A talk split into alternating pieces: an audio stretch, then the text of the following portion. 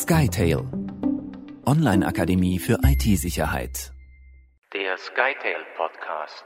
Woche für Woche erreichen uns Meldungen von Sicherheitslücken, Hacks und anderen Pannen aus dem Bereich der IT-Security. Manche landen in den Schlagzeilen, andere dagegen verstecken sich irgendwo im Newsteil einschlägiger kleinerer Plattformen.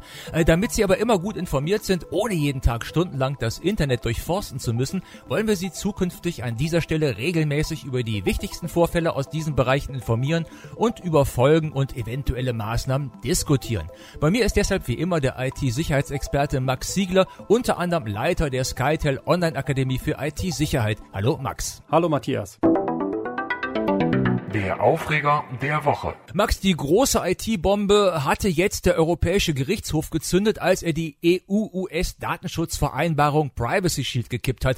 Wie konnte es dazu kommen? Ja, geklagt hatte der österreichische Jurist Max Schrems gegen Facebook die dann seine Daten an die Muttergesellschaft in den USA weitergeleitet haben, was er natürlich nicht wollte. Weil die eben verpflichtet sind, die erhaltenen Informationen aufgrund ja, unterschiedlicher Acts in den USA ähm, dem äh, FBI oder auch der NSA zugänglich zu machen, ohne dass die ganzen Betroffenen dagegen irgendwie gerichtlich vorgehen können. Und der EuGH hat es dann so gesehen, gab ihm Recht und hat das Privacy Shield gekippt eben mit der Begründung, dass diese Gesetze in den USA tatsächlich einfach zu weit gehen. Ganz kurz mal zwischendurch, was ist das, der Privacy Shield?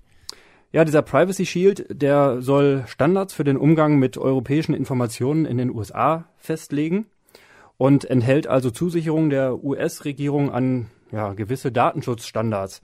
So muss man sich das vorstellen. Und das wird aktuell von ja, rund 5000 Firmen äh, auch so genutzt, dieser Standard. Das sind also schon eine ganze Menge, die jetzt davon betroffen sind. Und was bedeutet das genau für diese EU-Unternehmen? Ist der Datentransfer in die USA damit grundsätzlich verboten? Ja, also das grundsätzliche Ende bedeutet dieses EuGH-Urteil natürlich nicht. Also Unternehmen können weiterhin Nutzerdaten von EU-Bürgern auf Basis von sogenannten Standardvertragsklauseln in die USA übertragen. Der EuGH hat aber nochmal betont, dass Datenschutzbehörden verpflichtet sind, Übermittlungen von Daten auszusetzen sobald sie der Meinung sind, dass eben diese Standardvertragsklauseln im Empfängerland nicht eingehalten werden, was ja leider auch häufig der Fall ist. Eben, in den USA ist es ja nun mal so, dass die Standardvertragsklauseln eigentlich gar nicht mehr wirksam sein dürften, weil da doch sehr viel weitergeleitet wird und die eben nicht die Datenschutzbestimmungen aus der EU mit aufrechterhalten können. Ne? Ja, das hat eben der EuGH nochmal betont und auch ähm, das Schutzniveau als eben nicht angemessen bezeichnet. Und das war eben Teil der Begründung. Nun hatte der Schrems ja schon mal 2015 gegen den Privacy Shield Vorgänger, gegen Safe Harbor geklagt und hatte auch da Recht bekommen und ähm, Hätte man jetzt nicht damit rechnen müssen, dass er auch damit wieder durchkommt? Ja gut, das war natürlich schon äh, erwartet worden oder eben auch befürchtet worden. Ähm, Privacy Shield war tatsächlich von Anfang an auch umstritten. Und ja, das Schwierige ist natürlich jetzt, wie auch schon nach dem Ende von Safe Harbor, eben diese Unsicherheit für Unternehmen. Also mehrere tausend von denen haben sich wirklich den, den äh, Privacy Shield Regeln angeschlossen oder verschrieben. Also aus Europa sind das beispielsweise auch SAP, Siemens, Telefonica, Aldi und so weiter. Es ist also schwierig, Geschäfte im Wert von Billionen äh, von Dollar äh, ja so weiterzumachen. Ne? Und wenn die doch einfach so weitermachen wie bisher und sagen, das Urteil interessiert mich nicht, das wird dann vielleicht teuer, ne? Ja, das ist tatsächlich so. Also wenn man jetzt weiter nach den Privacy Shield Regeln Daten äh, überträgt, könnte es natürlich weiter äh, Bußgelder nach der Datenschutzgrundverordnung geben, jede Menge. Also beispielsweise hat der Internetindustrieverband ECO auch schon vor dem Urteil gewarnt, dass es ohne den Schild praktisch keine Alternativen gibt, Daten legal aus der EU in die USA zu übertragen. Hat allerdings auf der anderen Seite den Vorteil, das war auch schon bei dem ersten Schritt bei Safe Harbor so, US-Konzerne haben danach schon begonnen, Nutzerdaten in der EU zu speichern, um das Problem zu umgehen. Und das war letztendlich auch das Ziel, was der EuGH weiterhin erreichen möchte, unter anderem ähm, mit dem Kippen dieses Privacy Shields, ne? dass die Daten in der EU bleiben und dort eben nach den EU Rechtsgrundlagen äh, weiter verarbeitet werden. Ja, ist auf jeden Fall ein spannendes Thema und da ist auch gerade viel Bewegung drin. Vor allen Dingen müssten die USA ja jetzt eigentlich auch mal ihre Gesetze ändern, damit sich da wirklich was bewegt. Aber kommen wir einfach mal zum nächsten Thema. Die Microsoft-Ecke. Da war ein großer Aufreger in den letzten Tagen auch die Nachricht, dass wieder mal eine Sicherheitslücke in Windows gefunden wurde. Dieses Mal aber wohl auch wirklich eine, die besonders gravierend ist. Die sollte man nicht auf die leichte Schulter nehmen, oder? Ja, zumindest die Admins nicht. Also es äh, ist tatsächlich eine kritische Schwachstelle im Windows DNS-Server. Und die ermöglicht es eben Angreifern, fremden Code auf die Systeme zu schleusen und, und da auszuführen. Also sogenannte Remote Code Execution. Man muss natürlich das Ganze insofern relativieren, als dass Windows DNS-Server oder überhaupt allgemein ja, DNS-Server in diesem Bereich äh, vermutlich eher im internen Netz eingesetzt werden und nicht unbedingt als externe DNS-Server. Da kommt dann doch meistens eher Linux und Bind und ähnliche äh, Tools zum Einsatz. Nichtsdestotrotz ähm, ist es ein äh, ja, offenes Einfallstor, was wirklich auch aufgrund der Remote Code Execution wirklich als kritisch eingestuft wurde. Ich hatte jetzt auch gelesen, dass diese Schwachstelle sogar wurmfähig sein soll. Äh, erklär doch mal, was das bedeutet. Ja, wurmfähig, äh, das bezieht sich wie bei anderen äh, Würmern, wie beispielsweise damals auch äh, mit WannaCry, eben darauf, dass automatisierte Angriffe möglich sind. Man kann also dann einfach hergehen, und einfach ja, Netzwerkbereiche abscannen im Unternehmensnetzwerk und äh, nach dieser Schwachstelle durchsuchen, nach Microsoft DNS-Servern und versuchen von dort aus dann ja automatisiert auch wieder weiterzuspringen. Ne? Also ein System zu infizieren, das zu übernehmen und von da aus sich dann nach weiteren Systemen wieder umzusehen und auf diesem System dann ja beliebigen Code auszuführen, irgendwelche Viren, Daten abgreifen oder was auch immer. Ähm, das wird besonders dann spannend oder eben auch kritisch, wenn so ein System für mehrere Zwecke gleichzeitig genutzt wird, beispielsweise irgendwie als Fileserver oder eben sogar noch als ähm, Domänencontroller oder ähnliches, äh, wie das gerade bei kleineren Unternehmen sicherlich der Fall sein wird. Und da könnten ja jetzt auch vielleicht so Unternehmen in den Fokus von Hackern geraten, die so eine kritische Infrastruktur haben, also zum Beispiel Energie- oder Telekommunikationsunternehmen, oder? Ja, oder eben äh, Regierungseinrichtungen. Aber es gibt eben äh, auch schon einen, einen Patch, der unbedingt auch wirklich in, installiert werden sollte. Von dieser Sicherheitslücke, äh, die übrigens dann auch SIG-Red heißt, sind ja tatsächlich alle Windows-Server-Versionen zwischen 2003 und 2019 betroffen. Also einmal quer durch die Bank, das äh, räumt richtig gut auf aber natürlich nicht die, äh, die Home-Versionen, ähm, wie zum Beispiel Windows 10 Home und Pro. Ist auch klar, weil die haben in der Regel keinen DNS-Server installiert. Das heißt also Entwarnung für Privatanwender, anders als Anfang des Monats. Aber jetzt würdest du als Sicherheitsexperte denn dazu raten, die Auto-Update-Funktion von Windows zu nutzen, die Microsoft hier anbietet? Ja, auf jeden Fall. Ähm, das macht auf jeden Fall Sinn, zumindest im Privatbereich bei Servern würde ich das weiterhin manuell machen und unter sorgfältiger Kontrolle. Man möchte ja nicht, dass so ein Server irgendwann mal automatisch rebootet oder dass vielleicht auch Inkompatibilitäten entstehen. Aber im Privatbereich oder im, im, im Client-Bereich muss man sagen, ähm, im Desktop-Bereich macht das auf jeden Fall Sinn. Und Microsoft ist ja auch tatsächlich dabei, diese Funktion auch endlich etwas komfortabler zu gestalten. Ja, die war bisher immer so ein bisschen versteckt und man musste ziemlich viel basteln, bis man das vernünftig äh, konfiguriert hatte, hatte ich den Eindruck. Ne? Ja, vor allen Dingen auch was die automatischen Reboots anbelangt. Und äh, das äh, war dann doch auf Dauer schon etwas anstrengend. Behördenschlampereien. Aber wer jetzt sagt, typisch Microsoft mal wieder, nein, auch deutsche Behördenschlampen beim Datenschutz, aktuell zum Beispiel das niedersächsische Kulturministerium, die haben da wohl einen Riesenbock geschossen, oder? Ja, und zwar auf diesem Portal für Online-Antragsverfahren, auf dem dann Künstler, Vereine, Museen, Fördergelder äh, oder Stipendien beantragen konnten. Ein Antragsteller musste dann persönliche Daten, also wie zum Beispiel Namen, Adresse, Telefonnummer, Bankverbindung oder auch ja, Antragsformulare, Lebensläufe, Ausweiskopien und so weiter äh, abgeben und versichern, dass er die Datenschutzerklärung gelesen hat. Aber das Ärgerliche war, die war auf den Webseiten des Antragsverfahrens nirgends zu finden. Ähm, und das angelegte Konto mit den damit verknüpften Daten ließ sich auch tatsächlich nicht löschen. Äh, ja, da waren wohl wieder richtige Fachleute am Werk, aber ich glaube, das war auch lange nicht alles, ne? Ja, richtig. Ähm, jeder hatte dann nämlich ziemlich leicht auch Zugriff auf die erstellten Nutzerkonten und damit auf sämtliche Daten. Und das ist wirklich kritisch, weil ich habe es ja eben erzählt, weil das, was alles dabei war. Ähm, es waren auch noch habe ich eben vergessen aufzuzählen, persönliche oder wirklich äh, ja, Gesundheitsdaten, wie zum Beispiel eventuelle äh, Behinderungen mit dabei. Ähm, da wird es dann schon wirklich sehr kritisch. Das sind dann auch die besonderen personenbezogenen Daten. Und darauf gab es tatsächlich Zugriff. Und das Ärgerliche dabei ist, es war eigentlich wirklich eine absolut billige Schwachstelle äh, auf der Web-Security-Seite. Äh, man musste sich nur die URL in der Adresszeile einmal ganz genau anschauen. Da gab es oben einen Parameter, also das ist diese Adresszeile oben im Browser, einen Parameter, da stand dann Nutzer-ID gleich 12345 wenn ich irgendwo was äh, bearbeitet habe und wenn ich das dann geändert habe in 1, 2, 3, 4, 6 beispielsweise, konnte ich plötzlich die Daten eines anderen Benutzers äh, sehen. Also das ist so ein bisschen Web Security 101. Wundert man sich manchmal, sowas sollte heute eigentlich gar nicht mehr vorkommen, aber ja, schön, dass es nicht nur in Schulungen irgendwo als Beispiel vorkommt, sondern auch in der echten Welt. Ähm, dass man sieht, es, es passiert tatsächlich noch, wenn auch sehr ärgerlich für alle Betroffenen.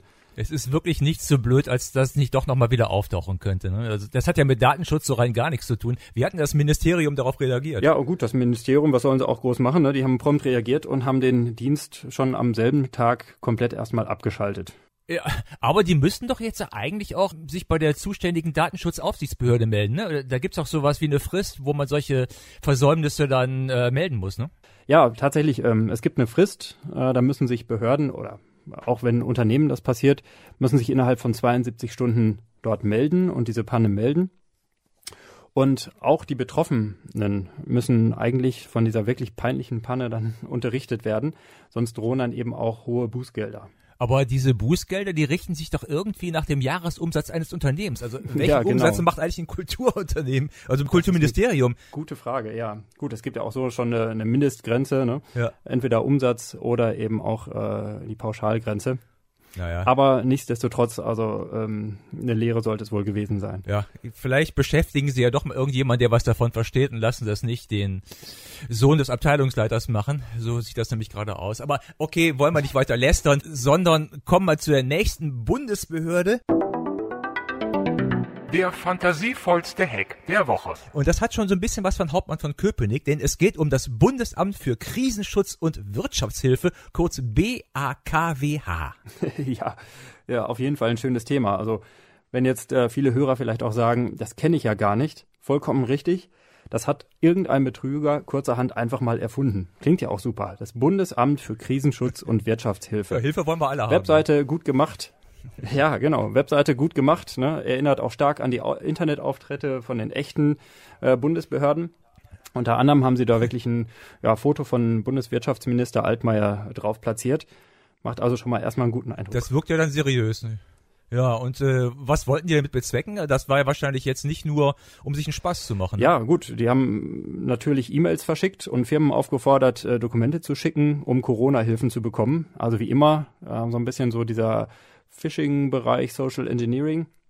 Und die Adresse, also die E-Mail-Adresse, von der das abgesendet wurde, sah der des Bundeswirtschaftsministeriums auch wirklich recht ähnlich, war aber natürlich ein, ein, Fake. Die haben also nicht das Konto gehackt, sondern haben wirklich einfach nur versucht, so ein bisschen auf die äh, Unwissenheit der Benutzer einzugehen.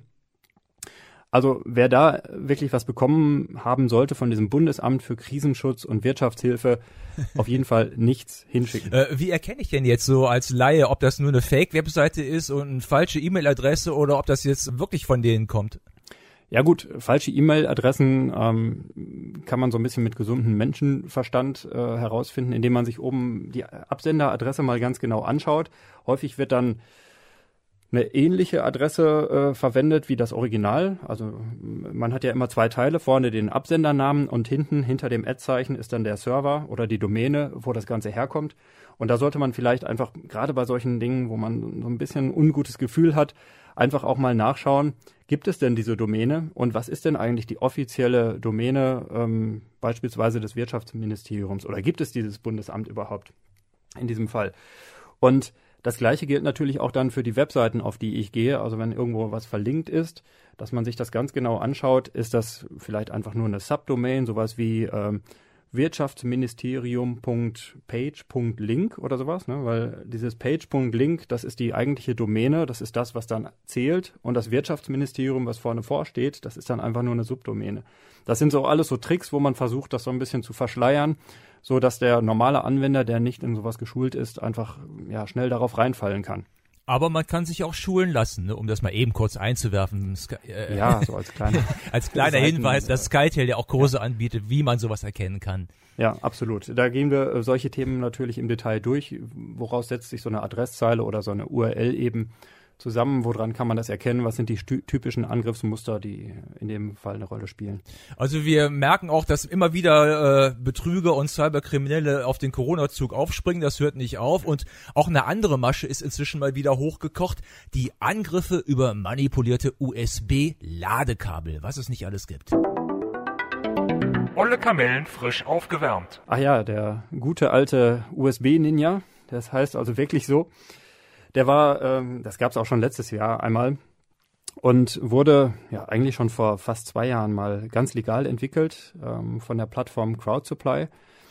Und was die gemacht haben, war, die haben einfach ein USB-Ladekabel genommen und haben in den ja, in den Stecker quasi einen Chip und ein kleines Modul für eine Bluetooth-Verbindung integriert, so dass man dann wirklich aus der Ferne das steuern kann. Ne? Und dieser Chip, der geht dann jetzt her und simuliert eine Tastatur und kann dann wie eine echte USB-Tastatur auch einfach äh, ja, Tasteneingaben absetzen, ne? wie zum Beispiel ja äh, unter Windows Windows-Taste und R für Run und dann kann ich da Programme ausführen und irgendwas starten. Ich kann Do Dokumente erzeugen, ich kann Dateien hochladen und ähnliches. Und ja, das Trügerische, Trügerische ist es eben, man kann sich davor relativ schwierig schützen, weil ähm, für das Betriebssystem das Ganze aussieht wie eine echte USB-Tastatur.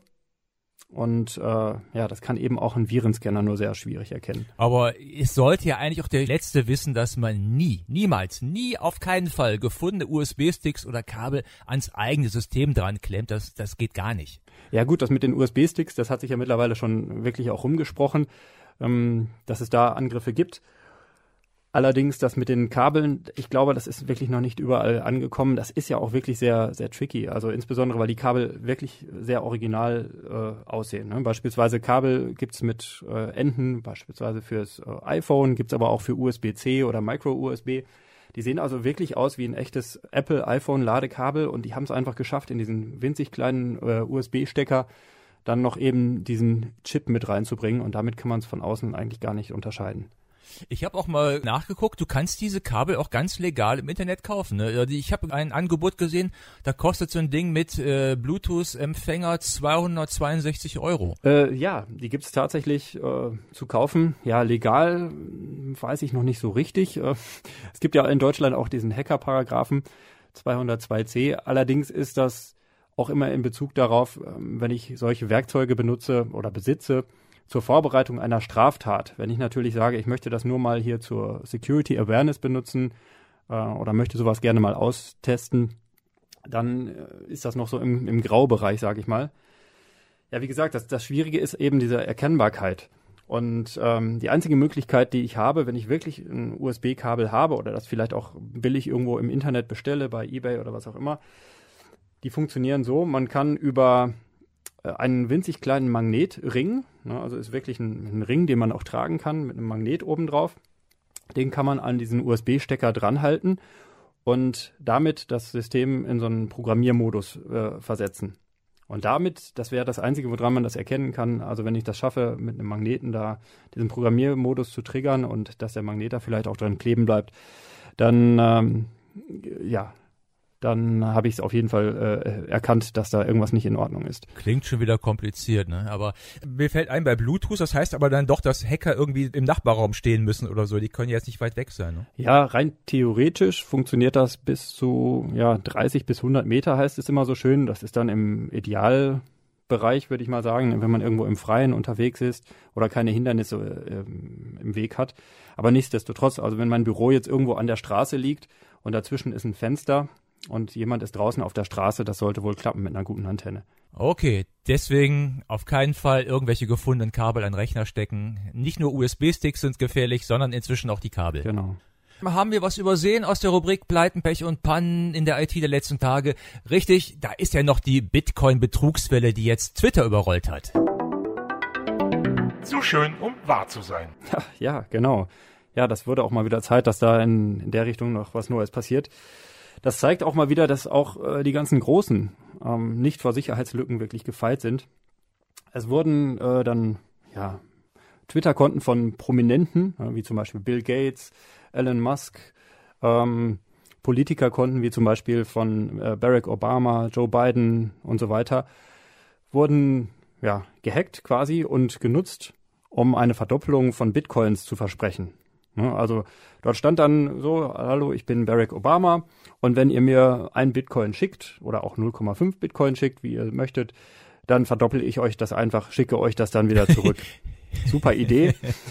Ich weiß nicht, wer auf sowas reinfällt, ähm, aber äh, ja. Anscheinend sind ja schon einige drauf reingefallen, weil der Stand gestern war, glaube ich, dass das Konto da inzwischen 12,86 Bitcoins äh, angezogen hat. Hört sich jetzt wenig an, ist aber der Gegenwert von etwas über 100.000 Euro. Meine, wie konnte das passieren? Wie konnten Twitter-Konten gehackt werden?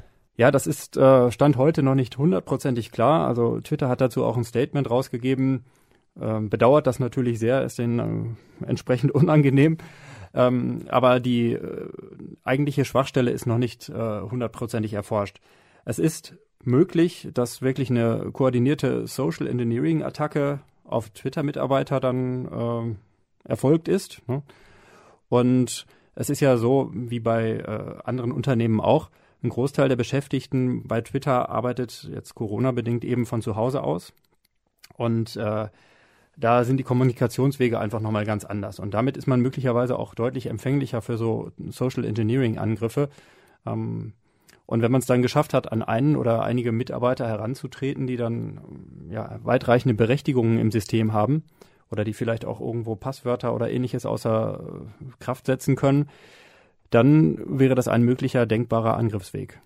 Erklär doch mal ganz kurz, was Social Engineering Attacken sind. Das weiß vielleicht nicht jeder ja, Social Engineering-Attacken, da geht es wirklich darum, einfach die Unwissenheit oder vielleicht auch Höflichkeit, Nettigkeit der Menschen auszunutzen.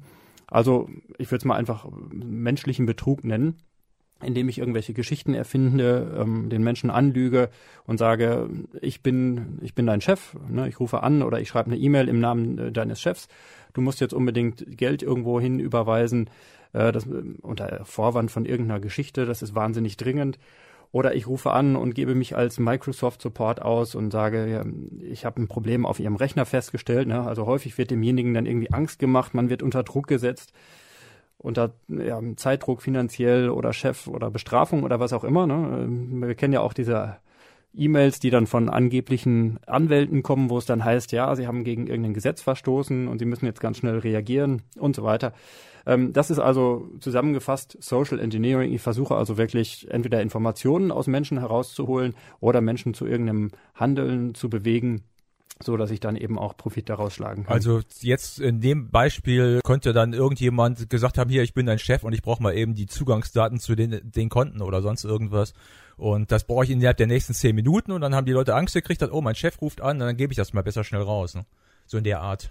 Ja, oder eben halt ne, beispielsweise die, die IT-Masche, ne? hallo, ich bin die IT. Ähm, wir haben ungewöhnliche Aktivitäten auf Ihrem Rechner festgestellt. Ich muss mich mal eben kurz bei Ihnen einloggen. Ähm, dazu schicke ich Ihnen mal gerade eine E-Mail mit einem Remote äh, Remote. Das müssen Sie doch bitte einmal eben installieren und dann bin ich auf Ihrem Rechner drauf und schaue mich mal eben um und so weiter und so weiter.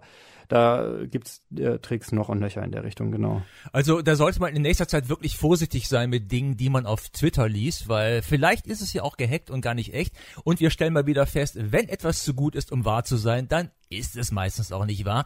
Wie in diesem Fall eben die angebliche Verdopplung von Bitcoins. Aber äh, die Leichtgläubigkeit der Menschen ist einfach grenzenlos. Nicht, aber unser Podcast, schöne Überleitung, denn der endet jetzt. Also danke fürs Zuhören, danke an Max für die vielen Infos. Bis zum nächsten Mal. Ciao, Matthias. Skytail. Online-Akademie für IT-Sicherheit.